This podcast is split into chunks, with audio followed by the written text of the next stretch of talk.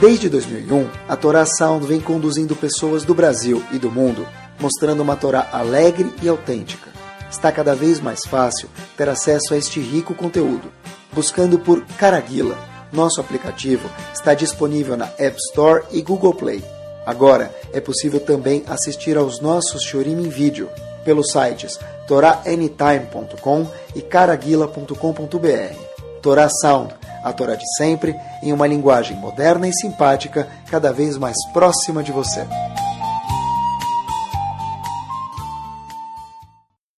Boa noite, Bezat Hashem, Beruchim, Habaim. A gente conhece a história de David Amelech. Vou dar um resumo curtíssimo sobre... A, tem muitas histórias de David Amelech, na verdade, se alguém tem muitas histórias, é o famoso David Amelech, o rei Davi. Mas um, um dos episódios da vida dele é quando teve o episódio de David e uma mulher chamada Batsheva. Bom, a história é a seguinte, a Gemara conta pra gente, também está escrito no, no Navi isso, tinha um senhor chamado Uriah Ahiti. Esse Uriah Ahiti é o nome do marido de Batsheva, e ele tinha uma esposa, a esposa dele chamava Batsheva.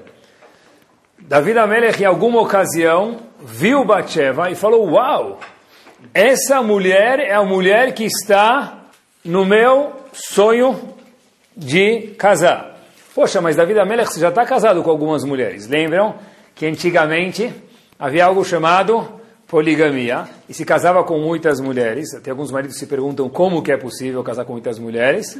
Mas antigamente lembram que os homens casavam com algumas mulheres. Só o rei, curiosidade, o rei tinha um limite. Com quantas mulheres o rei podia casar, diz Agmará em Sanedrim? 18, não mais.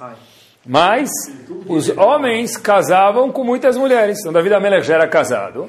Ele viu essa mulher chamada Batsheva. Ele falou, preciso casar com ela. Mas tem um problema aqui, queridos. Essa mulher já é casada. Então como é que eu vou casar com uma mulher casada? Davi Amelech falou, eu tenho uma forma de resolver isso.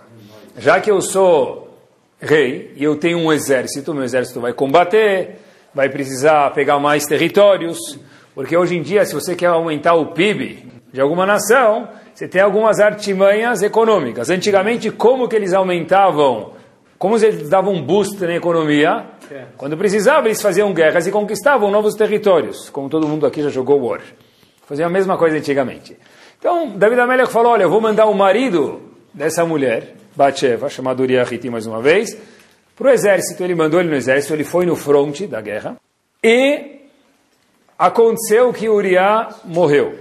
Quando Uriah morreu, essa mulher virou uma mulher o quê? Viúva. Não é mais Eshetish, não é uma mulher casada. Uma mulher viúva pode casar com quem ela quiser e com quem quiser casar com ela. Nesse momento, David Amelech casa com Batsheva e esse é o famoso episódio de David e Batsheva. Ele mandou né? Ele mandou, Uriah, David Amelech mandou Uriah Hiti e casou com Batsheva depois que ela, que ele já tinha morrido. Agora, Agmará conta pra gente, isso aqui é o que está escrito no navio, um pouquinho Agmará, mas Agmará conta pra gente um pouquinho mais a fundo alguns detalhes que talvez a gente não tinha conhecido até hoje.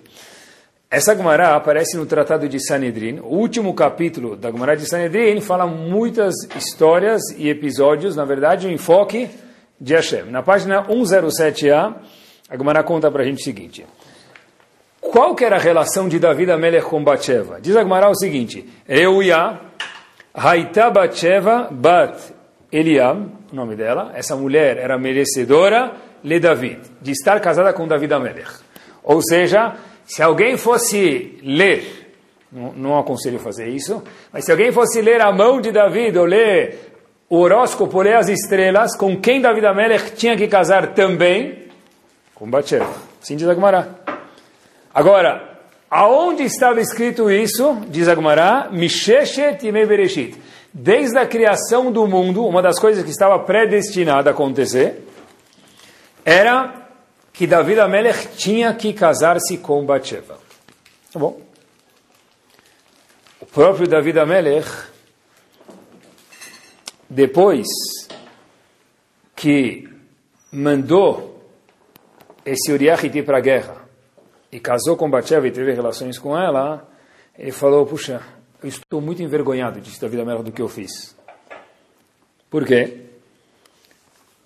David Amelech falou, olha, se você, assim diz o Talmud mesmo, na Guanai Maseret Sanedrin, que eu mencionei para vocês, se vocês cortarem minha veia, assim diz David Amelech, vai sair não sangue, vai sair vergonha da minha pessoa. estou envergonhadíssimo do que eu fiz. Depois? Depois. E David Amelech, inclusive, diz que ele entrou no Bet entrou na casa de estudo, no Betamigdash, no Betamidrash, melhor dizendo, na casa de estudo, e viu as pessoas estudando que averot, que pecados merecem qual punição. E de repente começaram a estudar sobre um pecado chamado Eshetish, quando uma mulher trai o marido. E aí, David Amelech escutou qual que haverá de uma mulher que traz o marido, Hayav Hene, que ela merece morrer, lo aleno, enforcada. E aí começaram a falar, opa, qual é o exemplo disso? Um exemplo parecido com David e Batsheva. David Amelech falou, meus queridos, olha que interessante a informação que a Gomuna traz para a gente. Uma pessoa que, não que possa fazer isso, Lolen, obviamente que não era essa a mensagem dele, mas uma mulher que trai o marido, ela é Hayav Henek, mas ela tem Olamabá depois da punição dela. Já alguém que envergonha o colega, não tem Olamabá. Então, se cada vez que vocês forem expor esse conceito de alguém que tem alguma verá, que merece morrer, lembrarem meu nome quando for relacionado a relações sexuais de David Amelech, estão me envergonhando. E é mais grave porque não tem Olamabá. Ou seja, David Amelech passou por uma vergonha atrás da outra. Quando estudavam sobre casos de relações sexuais proibidas, falavam igual David Amelech. Por quê? Porque ele pegou a mulher, o marido, colocou ele no fronte para poder casar com a esposa. Não está certo isso. Inclusive, tem um Tehillim 19, que a gente lê ele todo o Shabbat de manhã. Shegiot Miavin. David Amelech falou, puxa vida, as coisas que a gente erra, quem vai entender isso se não Hashem?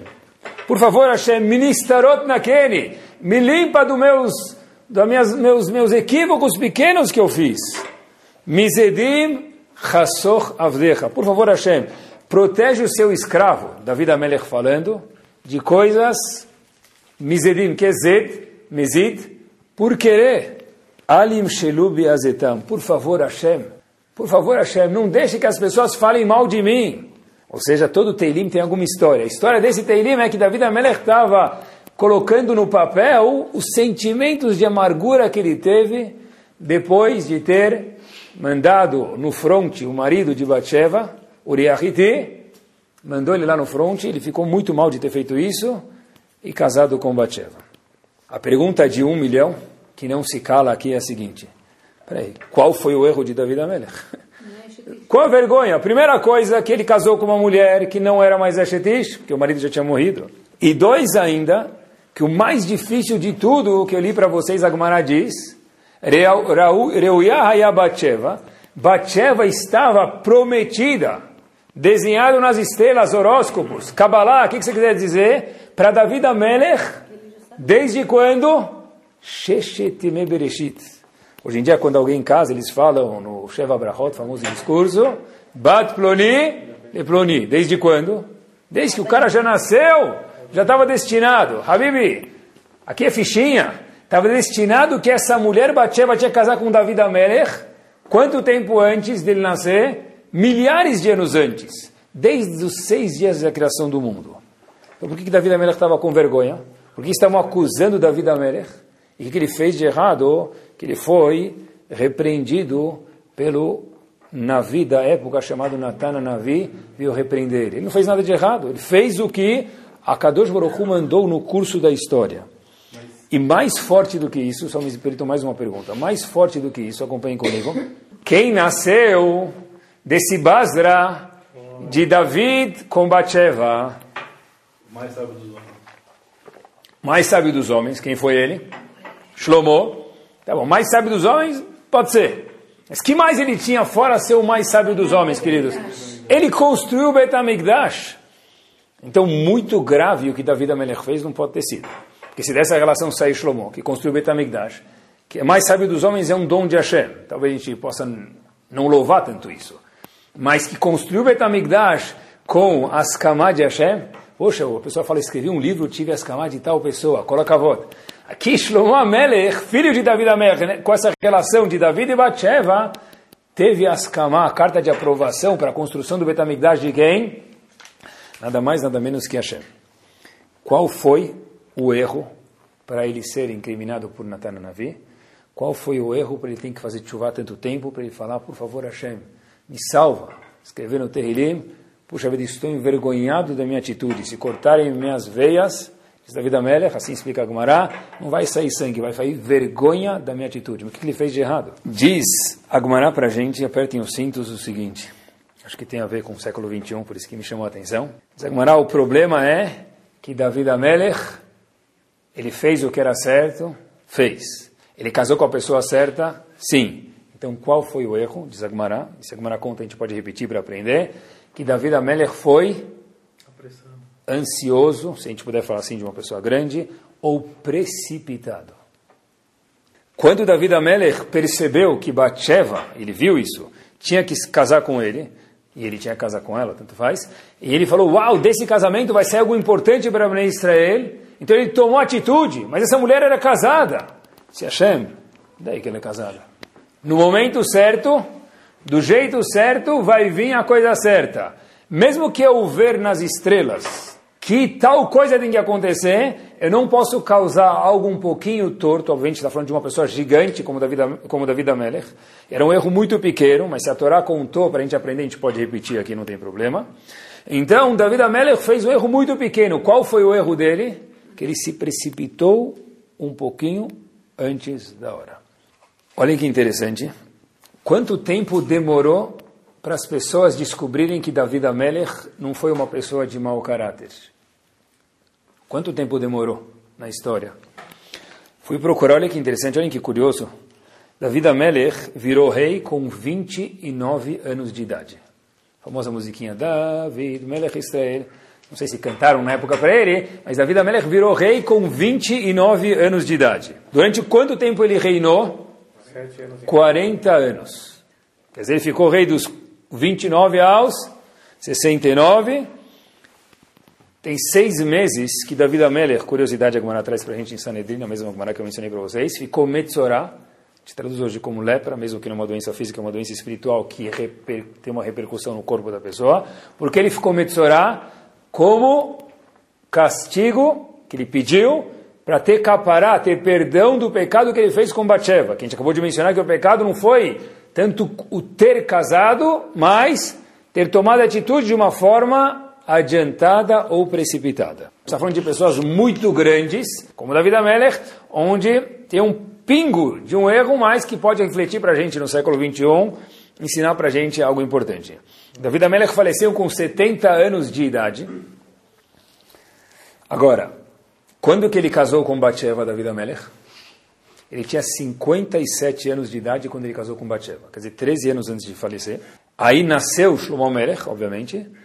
Shlomo Melech foi rei com 12 anos de idade, quer dizer, David Amelech ainda estava vivo, porque se ele casou ele, com com 57, demorou um pouquinho, 12 anos ele virou rei, e aí David Amelech faleceu. Agora, Shlomo Melech, por sua vez, também é rei por 40 anos, ele constrói o Bet HaMikdash, e olhem que interessante. Quando ele tinha 16 anos de idade, quer dizer, depois de 4 anos de virar rei, ele foi construir o Betamigdash. O Betamigdash demorou 7 anos para ficar edificado. Quando Shlomo Melech construiu o Betamigdash, durante a construção, depois que ficou edificado, estava tudo pronto, faltava colocar a parte mais importante, se a gente possa dizer de alguma forma ou outra, dentro do Betamigdash. Qual o objeto mais importante no Betamigdash, entre outros? O Arona Kodesh. Mará conta pra gente que eles foram trazer o Arona Kodesh, tudo pronto, só que tinha que fazer Petihat Echal, né? Shemit Nadev, fizeram um leilão, não abria, o Echal não abria. Como é que eu vou colocar o Arona Kodesh dentro do lugar específico se as portas não se abrem? Então Shlomo Melech fez tefilá, fez outra tefilá, fez outra tefilá, e não estava abrindo o portão, não era da esperança aqui, mas tinha que ser aberto o portão para entrar no Bet HaMikdash Orana Kodesh. Até que, olhem que espetacular, Shlomo Melech falou, por favor Hashem, abram-se os portões do Bet HaMikdash no mérito de quem? De David Amelech. Quando Shlomo Amelech falou, abram-se os portões no mérito de David Amelech. Está escrito que o povo, não sei se todo o povo, mas está escrito que o povo ficou com cara de panela. Sei que hoje em dia não tem essa expressão, mas Agmará fala que as pessoas que estavam suspeitando de David Amelech ficaram com uma cara de fundo de panela. Que chuleia kderá, essa é a expressão da Agmará. Hoje em dia não sei se é famoso falar isso, mas parecia cara de comida queimada. Porque foi nesse momento que falaram, uau, que vergonha, a gente ficou zombando de David Amelech todos esses anos, e agora a gente viu que o Arona Kodesh só conseguiu entrar no Betamigdash quando o filho dele, Shlomo, pediu, por favor, no mérito do meu pai, abra isso. Ou oh, no mérito do seu pai, David Amelech, a gente vai abrir, disse Hashem. Então, foi depois que David Amelech já tinha falecido, que perceberam que ele era uma pessoa nobre e a atitude dele teve um erro tão pequeno que depois nem foi cobrado, depois de tanto David Amelech suplicar e passar aqueles seis meses de sofrimento. Olhem que interessante. Quando David Amelech foi embora do mundo, ele foi embora. As pessoas, quando olharam para ele, que tipo de esped possivelmente fizeram? Alguns talvez fizeram bom, e outras pessoas falaram, David Amelech é, pegou a mulher do vizinho, não sei o que, foi mais ou menos uma história mal contada. Depois de alguns anos que ele já tinha falecido, passou quase, quase uma década que ele faleceu, que ele teve que ter muita paciência de verdade para poder as pessoas saberem que Davi Amelech de fato não tinha o um erro muito pequeno e já foi consertado e teve que parar. Mas mais uma vez vemos que Davi Amelech não podia ter pressa para nem ter o perdão dele visível aos olhos do povo. A gente aprende aqui em dobro tanto do erro de Davi Amelech com Batsheva, quanto de quando ele teve perdão que uma coisa foi necessário. Ele teve que ter, em ambos episódios, algo chamado, vou respirar fundo antes de falar, paciência. Paciência. Olhem só que espetáculo. Outro episódio que a gente vê essa medida de alguma forma ou outra. O povo Yehudi viu Hashem no Egito, viu mesmo Hashem, quanto tempo eles viram Hashem dentro do Egito? No Egito, eles estavam no Egito ainda escravizados. Durante quanto tempo eles viram Hashem reveladamente? As dez Makot, eles viram Hashem. Dam, Tzfardea, Kirim, Arov, eles viram Deus. Quanto tempo demorou essas Makot? Mais ou menos um ano. Um ano. Cada Makot demorava mais ou menos um mês, vamos arredondar, quase que um ano. Então, durante um ano, 12 meses, day and night, day and night, todos os dias eles viam, uau! Uma praga no céu, uma no chão, uma no mar, uma... Eles, uau, Deus comanda tudo, é Deus. Os egípcios falaram, a gente não aguenta mais, manda esse povo embora. Por quê? Porque Deus está com eles. Agora, isso ainda foi fichinha quando a gente lembra, que a gente fala na Gada de Pesach, mesmo que hoje não é Pesach, mas quando eles saíram e atravessaram o mar, os milagres foram pelo menos algumas vezes maior, pelo menos cinco vezes maior, os milagres que aconteceram no mar. De novo, eles vão lá, eles veem Hashem 12 meses no Egito, vem Hashem no mar. Quer dizer, o que, que dava na frente deles era, mesmo que eles não queriam ver Hashem, eles iam dormir à noite com o que, que dava para sonhar. Não tinha outra opção, não tinha mais o que ver, só sonhava com Deus, não tinha mais o que, o que sonhar, porque era 24 horas por dia, 7 dias por semana, só Deus na minha frente. De repente, 50 dias depois, eles chegam no famoso destino esperado. Aonde eles chegam? Har Sinai. Uh, Hazako Baruch. Aí a gente fala todos os dias, quando abre o Arona Kodesh até hoje nas sinagogas, um passu que foi falado no Har Sinai. Ataureta ladat que Hashem Elohim. Esse passu foi falado no Har Sinai.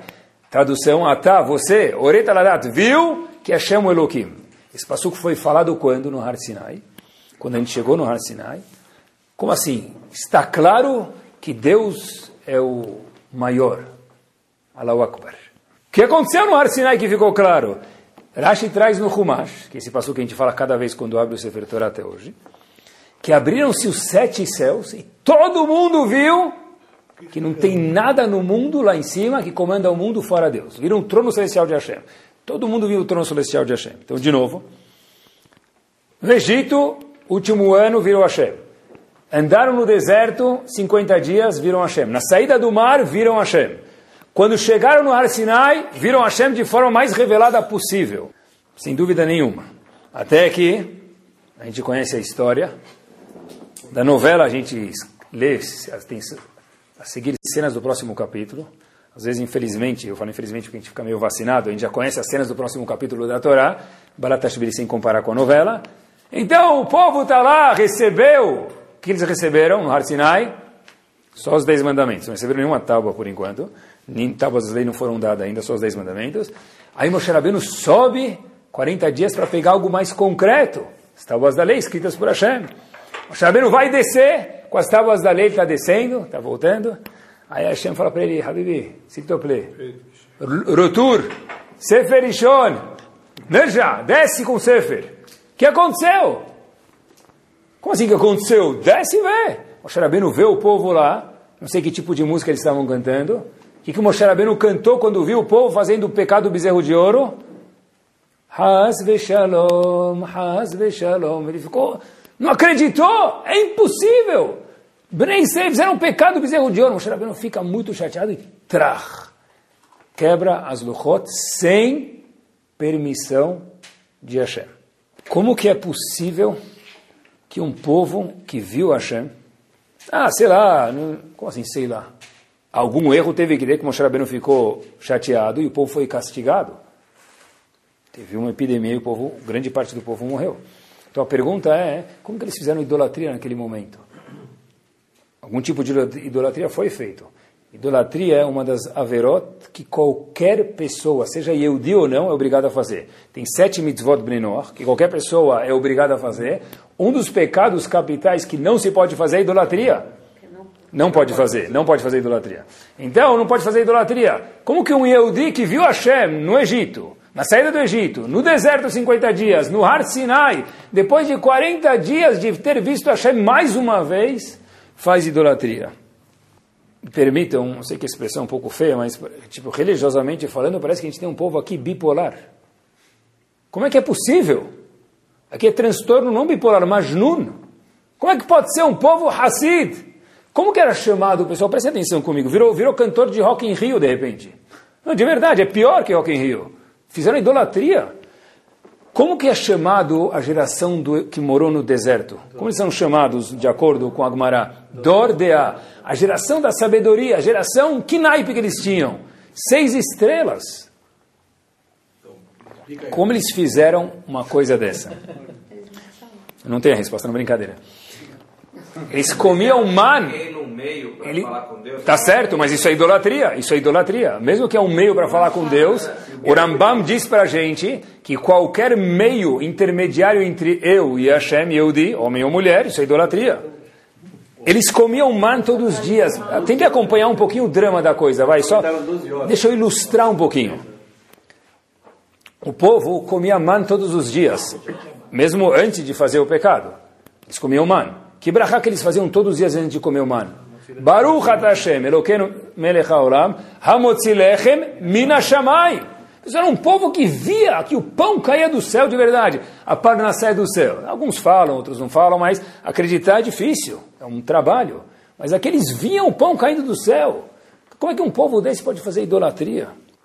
Pergunta cabível é, o, um dos grandes homens de Shivadimir, Rav Chaim Shumelevitz tem um livro chamado Sichot Musar. Ele fala que o pecado da geração que fez o bezerro de ouro, que o Retael, que Hegel, que a gente está perguntando, tem que estar explícito no passo. Como seja uma explicação, se é tão grave, tem que estar explícito no passo. Ele fala assim, ele fala o seguinte, essa mesma geração que falou Zé Elivian Veu, que a gente fala todos os dias no Vaiosha, esse é meu Deus, Zé quer dizer o que é esse? Eles apontaram, eles viram Deus, estavam tão concretos, eles conseguiram apontar para Hashem, como eles fizeram o pecado do bezerro de ouro? Porque a pergunta como só existe para alguém que está racionalmente pensando. Uma pessoa que fica ansiosa, uma pessoa que se precipita, uma pessoa que fica afobada, não existe a pergunta como. Então não existe dissolveu, como é possível? Só é possível fazer essa questão, como é possível, para alguém que está pensando. O que aconteceu com o povo? O povo estava viajando durante dias, meses e anos desde que saiu do Egito. Durante a jornada do Egito. Ficou um mês lá já, só com Moshe Rabbeinu. Depois saíram 40 dias com Moshe Rabbeinu, atravessaram o mar com Moshe Rabbeinu. Moshe Rabbeinu fala, a gente vai voltar daqui 40 dias, já, já volto. Ele sobe, ele demora algumas horas mais. Pessoal, tentem sentir o drama. O povo começou a roer as unhas. Falou o quê? Como assim? Tudo que a gente fez agora, até agora, foi com Moshe Rabbeinu. Nós estamos no deserto onde sem o GPS, lá não tem sinal. Não pega sinal, não tem 3G, 2G, nenhum G lá dentro. Se Moshe Rabbeinu desaparecer, o que, que sobra da gente? Ficaram desesperados com toda a razão, de alguma forma ou outra. Quando alguém fica desesperado, não tem mais pergunta como é possível que uma geração que viu Hashem, uma geração que presenciou milagres, fez tal coisa. Essa pergunta não existe mais, porque a palavra afobação e ansiedade, elas empurram o homem da razão, e quando a pessoa perde a razão, qualquer coisa é possível de acontecer. Agora, se a afobação é tão grave, que foi Amidá, de alguma forma que David Amelech errou. Se a afobação é tão grave que gerou o pecado do Reta Egel, como está escrito na Torá, Saru Maher Minaderech, diz Rachaim Shmuelevitz. Eles saíram Maher, quer dizer Maher, rápido. O problema foi a Maher, a precipitação. Da onde vem a midá de afobação? Da onde vem a midá, essa característica de ansiedade? Rav Salomon fala no livro dele, Matanat Chaim, que vem, está relacionado diretamente com o cas, com o nervosismo. Uma pessoa que tem pavio curto, uma pessoa que fica nervosa rápido, essa pessoa não tem paciência de esperar. Quando a pessoa não tem paciência de esperar, ah, qual que é a próxima coisa que acontece? Fica afobado, e aí acabou. Quer dizer, uma pessoa que ela é afobada é porque lá atrás, no raio-x emocional, o problema é cas.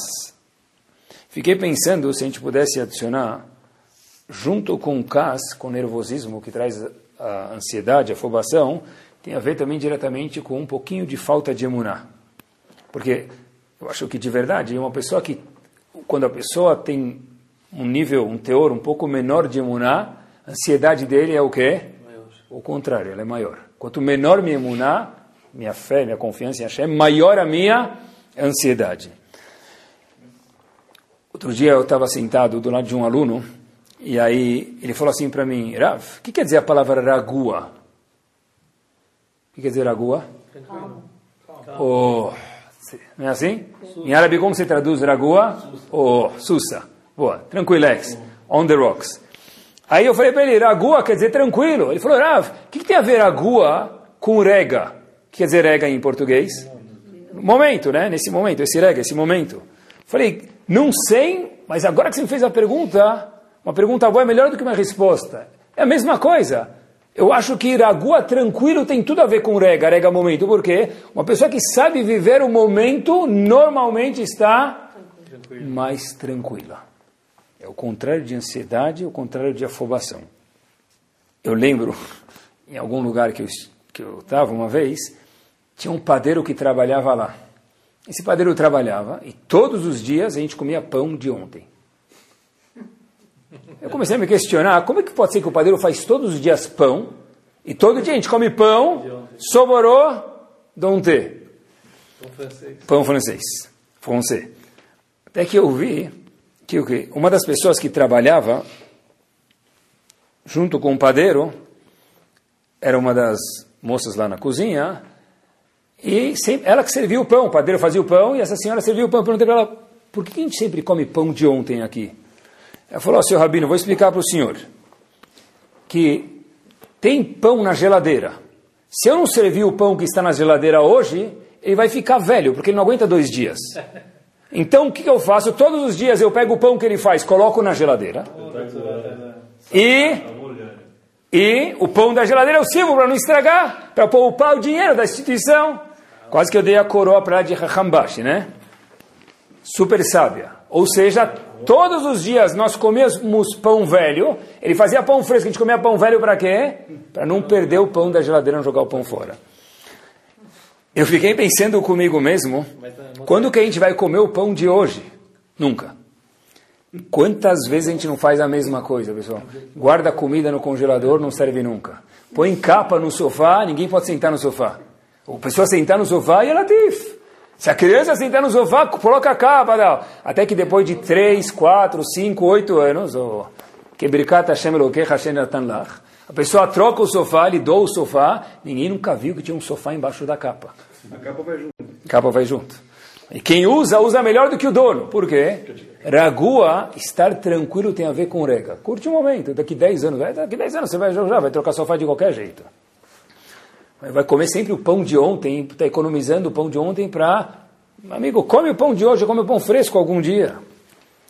Uma vez, um homem grande, uma vez um homem grande no mundo do business, fez assim, ele falou uma coisa interessantíssima.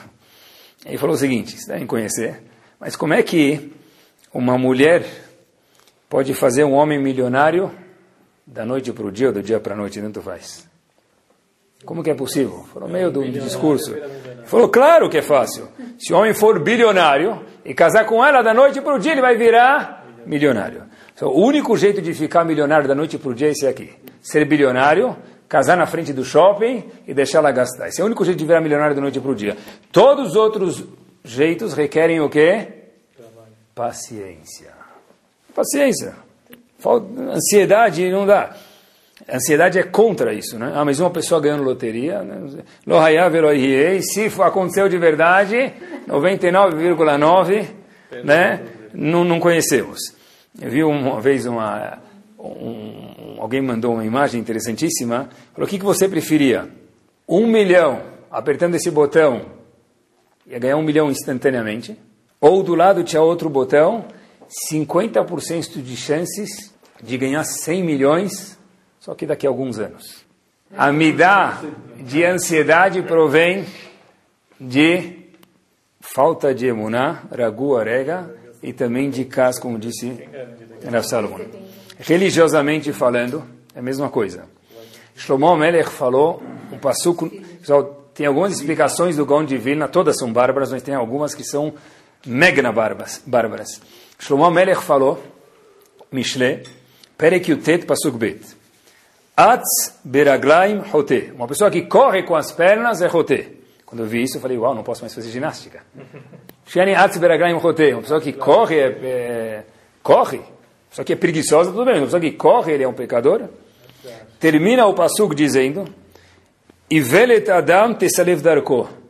O, o erro da pessoa, a bobeira da pessoa, ele acaba entrando num caminho errado. Ve'al Hashem tisalev. E a pessoa fica brava com Hashem. O que é isso? Diz, diz quando divino algo espetacular. Ele fala o seguinte: quando uma pessoa tem alguma adversidade na vida, religiosa ou não, diz ele, a pessoa começa a ficar um pouco assim, fala, poxa vida, eu já fiz tanto por Hashem, de repente ele me manda essa, esse tapa na cara. A pessoa abandona o barco. E ele fica chateado, chateado com quem?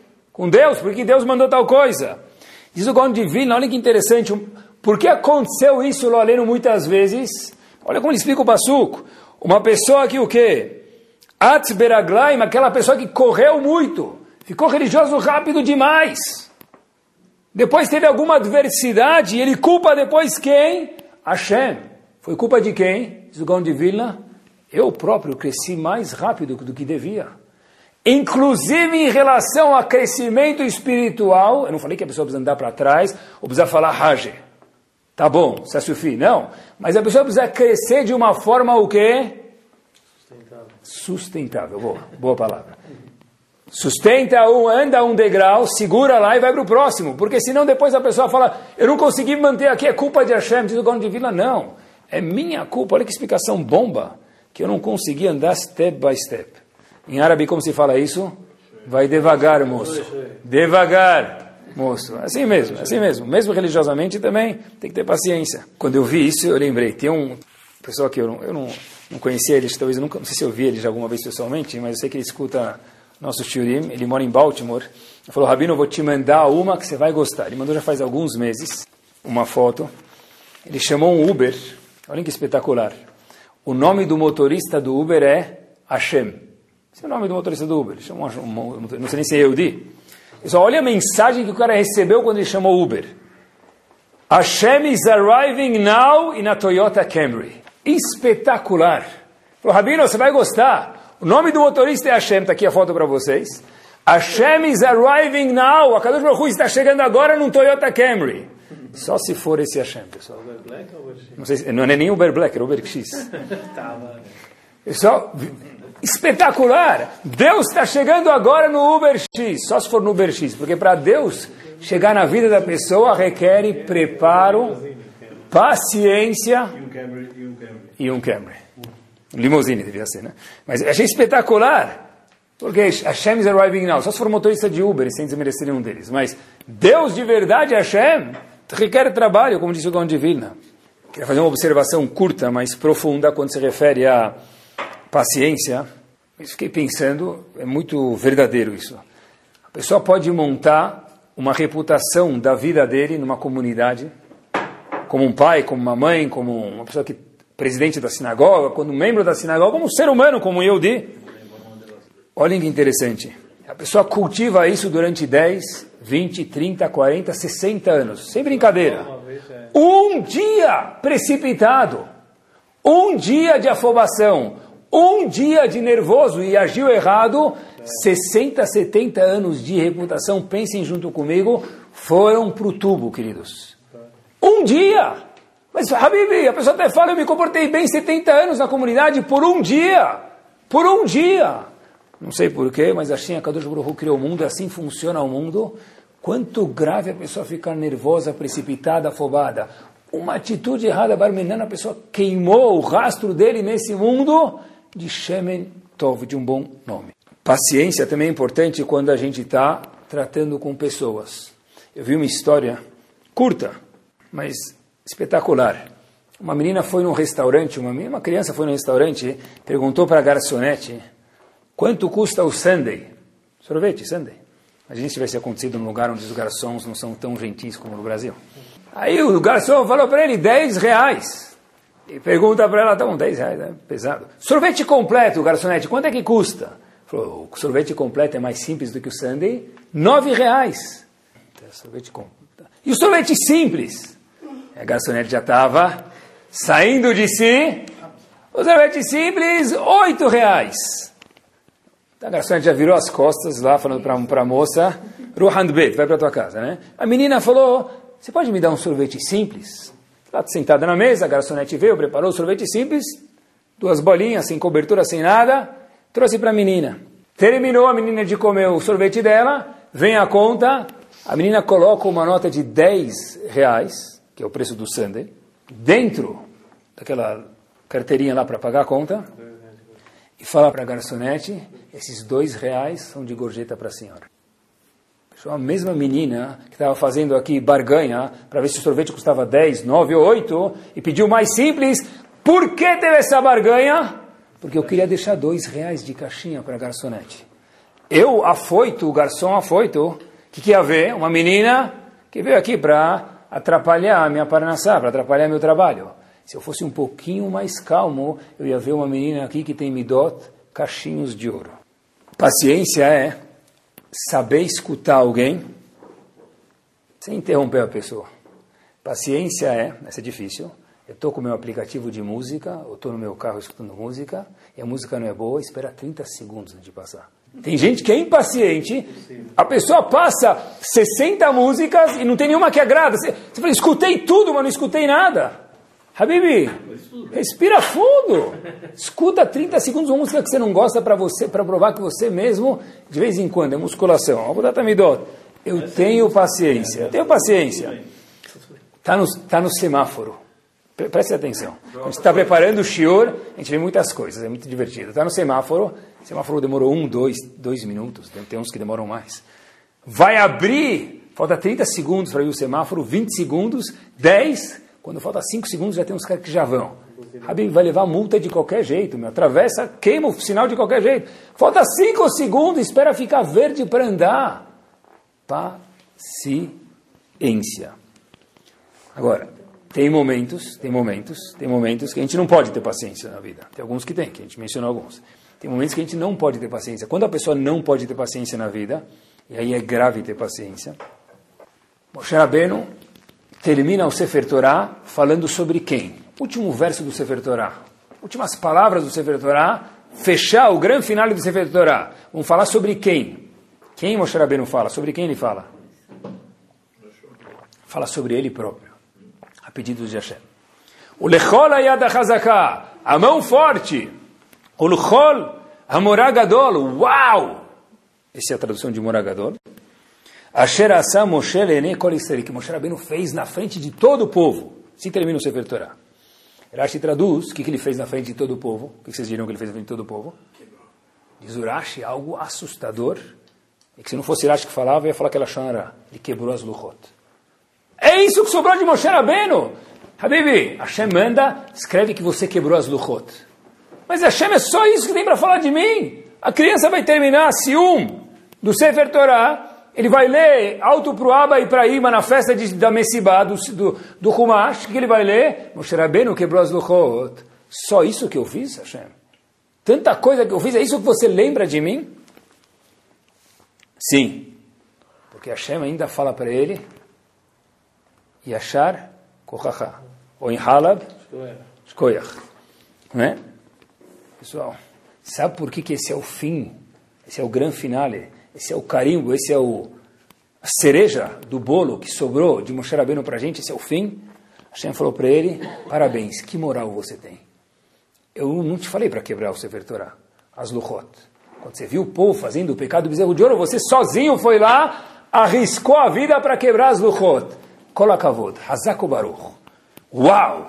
Assim vai terminar o Sefer Torah. Por quê? Hashem está ensinando para a gente no Sefer Torah louvando Moshe Rabbeinu, tem momentos que uma pessoa precisa ser energética. Aí é um pecado a pessoa ser calma. Por exemplo, um Rav, um líder, quando ele vê uma comunidade fazendo Hilul Shabbat, ele não pode falar Abu Sakana.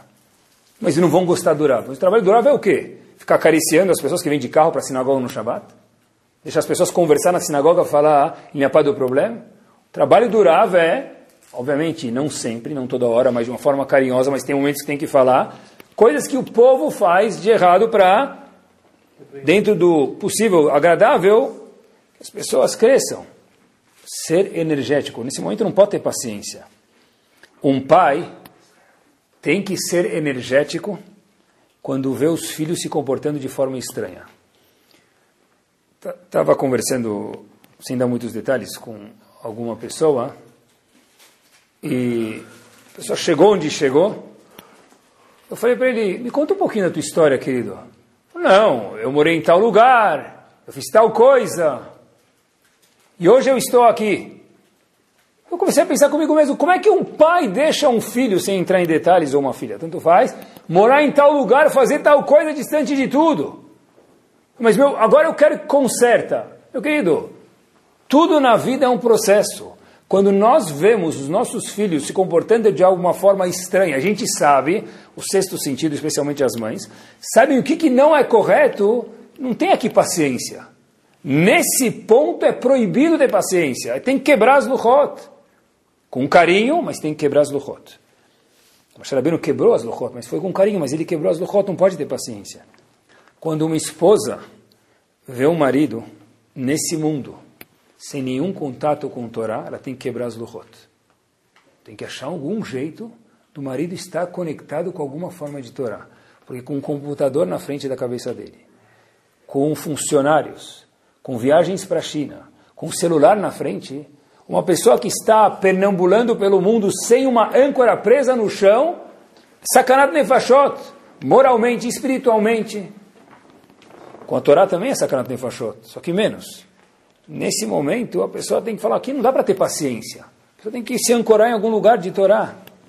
E nessa fase final do shiur, já que gente está falando de paciência, a gente esquece muitas vezes, mas da mesma forma que a gente levou dias, semanas, meses e décadas, fiz questão de falar devagar para a gente ter paciência, para chegar onde a gente chegou, formação emocional, de educação, financeira, a pessoa tem que dar tempo para que as crianças possam também fazer alguns erros dentro do normal para chegar a essa formação.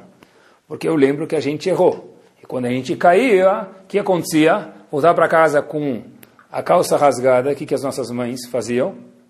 Colocavam uma joelheira na calça. Não falava para o filho, você é burro, você cai. Coloca a joelheira. Porque o filho vai na escola para cair. Outro dia eu me machuquei, já não estava na, na, escola, já estava. Depois de casado, me machuquei, eu fui para o médico, assustado, falei, doutor, por que aconteceu isso comigo? Torci o tornozelo, o que aconteceu isso comigo? Ele falou, isso só acontece com quem está vivo e fazendo ginástica. Tem razão, é isso mesmo. Porque a pessoa não pode mais cair. Eu vi uma charge outro dia no jornal que a mãe falou para o filho o seguinte, olha, não esquece que às duas da tarde você tem francês. Às quatro horas, depois você precisa fazer ginástica, você tem futebol. Às seis horas tem violão e depois tem que voltar para casa para estudar a semana de trimestrais. Aí o filho olha para a mãe e fala, mãe, eu tenho uma dúvida. Ela falou, dúvida? Eu já te falei todo o teu schedule, duas horas, quatro horas, seis horas, oito horas, qual é o problema? O filho pergunta para a mãe, mãe, e que horas eu vou poder ser uma criança? Boa pergunta. Quando que eu vou poder ser uma criança? Não, meu filho, o mundo está tão competitivo. E aí? O mundo está competitivo, mas ele também tem que saber ser uma criança. Não, mas sabe a formação que eu tenho? Habibi, com seis anos de idade não sabia nem escrever português. Que formação que você tinha? Devagarzinho. Dê tempo ao tempo. Nós precisamos ter paciência e erros que não são graves, que não são graves, tem que deixar a criança aprender. Com essa história a gente termina para a gente ver quanto Paciência na educação, quando é permitido, a gente já mencionou os casos que é permitido quando não é nada grave, sempre volta com brachá. História verdadeira. Espero que seja um sinal de paciência. Uma vez, teve um casamento em Israel e o menino casou com a filha de um Rosh muito importante. De repente chega um homem e pede para falar no Sheva Brachot. Muitos não conheciam esse homem. E ele chega ao aquela kippah, já foram no Kotel, maravilha, você pega aquela kippazinha de papel, sabe aquelas kippot que não fica na cabeça, vai para cá, ela cai, nunca prende bem na cabeça. Então, ele chegou aquela kippah na cabeça, parecia que era uma pessoa que não estava acostumada a usar kippah. Tudo bem, qual o problema? Mas o que, que ele vai falar no casamento desse Hatan, desse jovem, com a filha desse Rosh Deram para ele permissão, ele foi lá falar, as pessoas, muitos não conheciam ele. Falou, quero contar uma história para vocês. Anos atrás, tinha um jovem que era muito bagunceiro na escola. Me identifico muito com a história. Muito bagunceiro na escola. Ele estudou na escola, ele era muito bagunceiro. Só que ele estudou numa escola um pouco mais religiosa. E aí, de repente, ele colocou, já tinha feito muitas diversões, e ele estava procurando sempre onde podia fazer alguma coisa a mais. Ele abriu o Arona Kodesh uma vez, pegou um carneiro e colocou dentro da Arona Kodesh. Imagina que legal. Um carneiro dentro da Arona Kodesh. No dia seguinte, ele chegou cedinho na reza, ninguém entendeu o porquê. Ele chegou cedo na sinagoga, primeiro chegar na reza, Selihot, Korbanot, Zohar Kadosh. Fez, fez tudo. Até que foi lá o Rav ajudar o outro, outra pessoa a abrir o Arona Kodesh. Abre o Arona Kodesh, trach. Quem sai do Arona Kodesh? O carneiro é, desce, pula do Arona Kodesh, todo mundo já não tinha dúvida e sabia, pela cara do menino, pela, pelo passado do menino, Mihaya, quem que fez a grande astúcia. Então, sentaram juntos, viram o que tinha que fazer, não sabiam o que fazer com o menino. Chamaram o diretor da escola, falaram, a gente não sabe o que fazer mais com esse menino, passou dos limites da criatividade, a gente não sabe mais o que fazer com esse menino. Agora que está gravado, talvez algum menino vai usar isso para bem, né? Então, vai lá e resolve o senhor. O presidente pensou bastante e falou para ele, oh, querido, a gente pensou, eu pensei, nosso caso aqui, você não tem mais nada para fazer nessa escola, tudo isso aquele senhor cantando, contando no casamento, você não tem mais o que fazer nessa escola e a gente deseja para você muito boa sorte,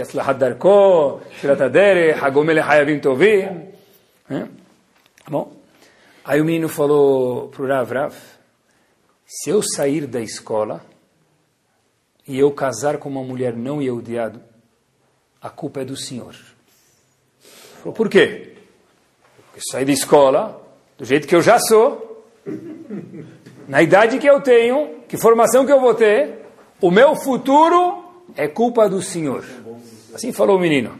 O presidente da escola, que estava tete a teto com ele, falou o seguinte: Você jura para mim que você vai cuidar que você e sua descendência casem com Yehudim, custe o que custar, Rav, eu sei o que eu fiz, eu entendo a consequência da minha atitude, colocar um carneiro na Kodesh, e eu juro para o Senhor. A história continua, história verdadeiríssima. Esse homem saiu Dias passaram meses, pouquinhos anos. Segunda Guerra Mundial aproxima-se da cara dele. Ele passa por isso. Depois esse homem vai morar nos Estados Unidos, num lugar afastado, e, sem querer, ele acaba casando com quem? Com uma mulher Yehudiá. Sem querer. Chegou a hora agora de filhos. Ele teve filhos. Os filhos dele saíram, passearam, voltaram e, sem uma educação, todas as probabilidades são que a pessoa vai parar, infelizmente, com quem queremos ou não.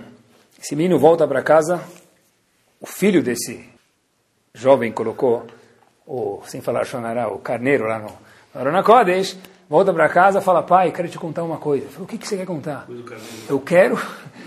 Não colocou carneiro. Ele falou, eu, quero, eu estou ficando no, seriamente comprometido, eu vou noivar com uma menina. Aí o pai vira para o menino e pergunta para ela, ela é Yehudiá? O menino fala, não, mas o que, que interessa isso para gente? Desde quando a gente deu importância para isso? O pai vira para o filho e fala o seguinte, filho, eu já fiz muitas coisas erradas, mas mentiroso eu não sou. E contou a história do carneiro para o filho. O filho vira e decide depois largar essa mulher em respeito ao pai e depois casou com uma outra mulher. Aquele senhor falando no casamento era o filho do homem que colocou o carneiro e falou o seguinte: Senhoras e senhores, uma das coisas mais difíceis que eu fiz na minha vida naquele momento foi largar aquela mulher que eu mais amava. Por quê? Porque meu pai falou que para ele mentira era algo que ele não ia conseguir fazer. Então, em respeito ao meu pai, eu abandonei aquela menina. E o noivo que está aqui sentado é o meu filho. A escola achou que valia, cada caso é um caso, ter paciência com o menino. O neto daquele menino, em vez de sair, sei lá quem ia sair da gangue, acabou sendo um menino que casou com uma menina, onde o pai falou que mal aqui ficava na cabeça, mas falou: esse é o meu filho, porque tiveram paciência com meu pai. Que Bezat Hashem a gente saiba ter paciência nos momentos corretos. Lembre que a amidade e paciência provém da falta de calma ou do caso do nervosismo. Emuná, que a gente possa ter confiança em Hashem, viver cada rega, cada momento, que sejamos pessoas regoim, tranquilas, que a Deus Baruch possa a gente comer o pão de hoje, hoje, não se preocupar com o pão de amanhã, que a Deus Baruch dê para cada um o pão de hoje e de amanhã, sem preocupação. Amém, querida. Torá Sound, desde 2001, aproximando a Torá dos Yehudim e de você.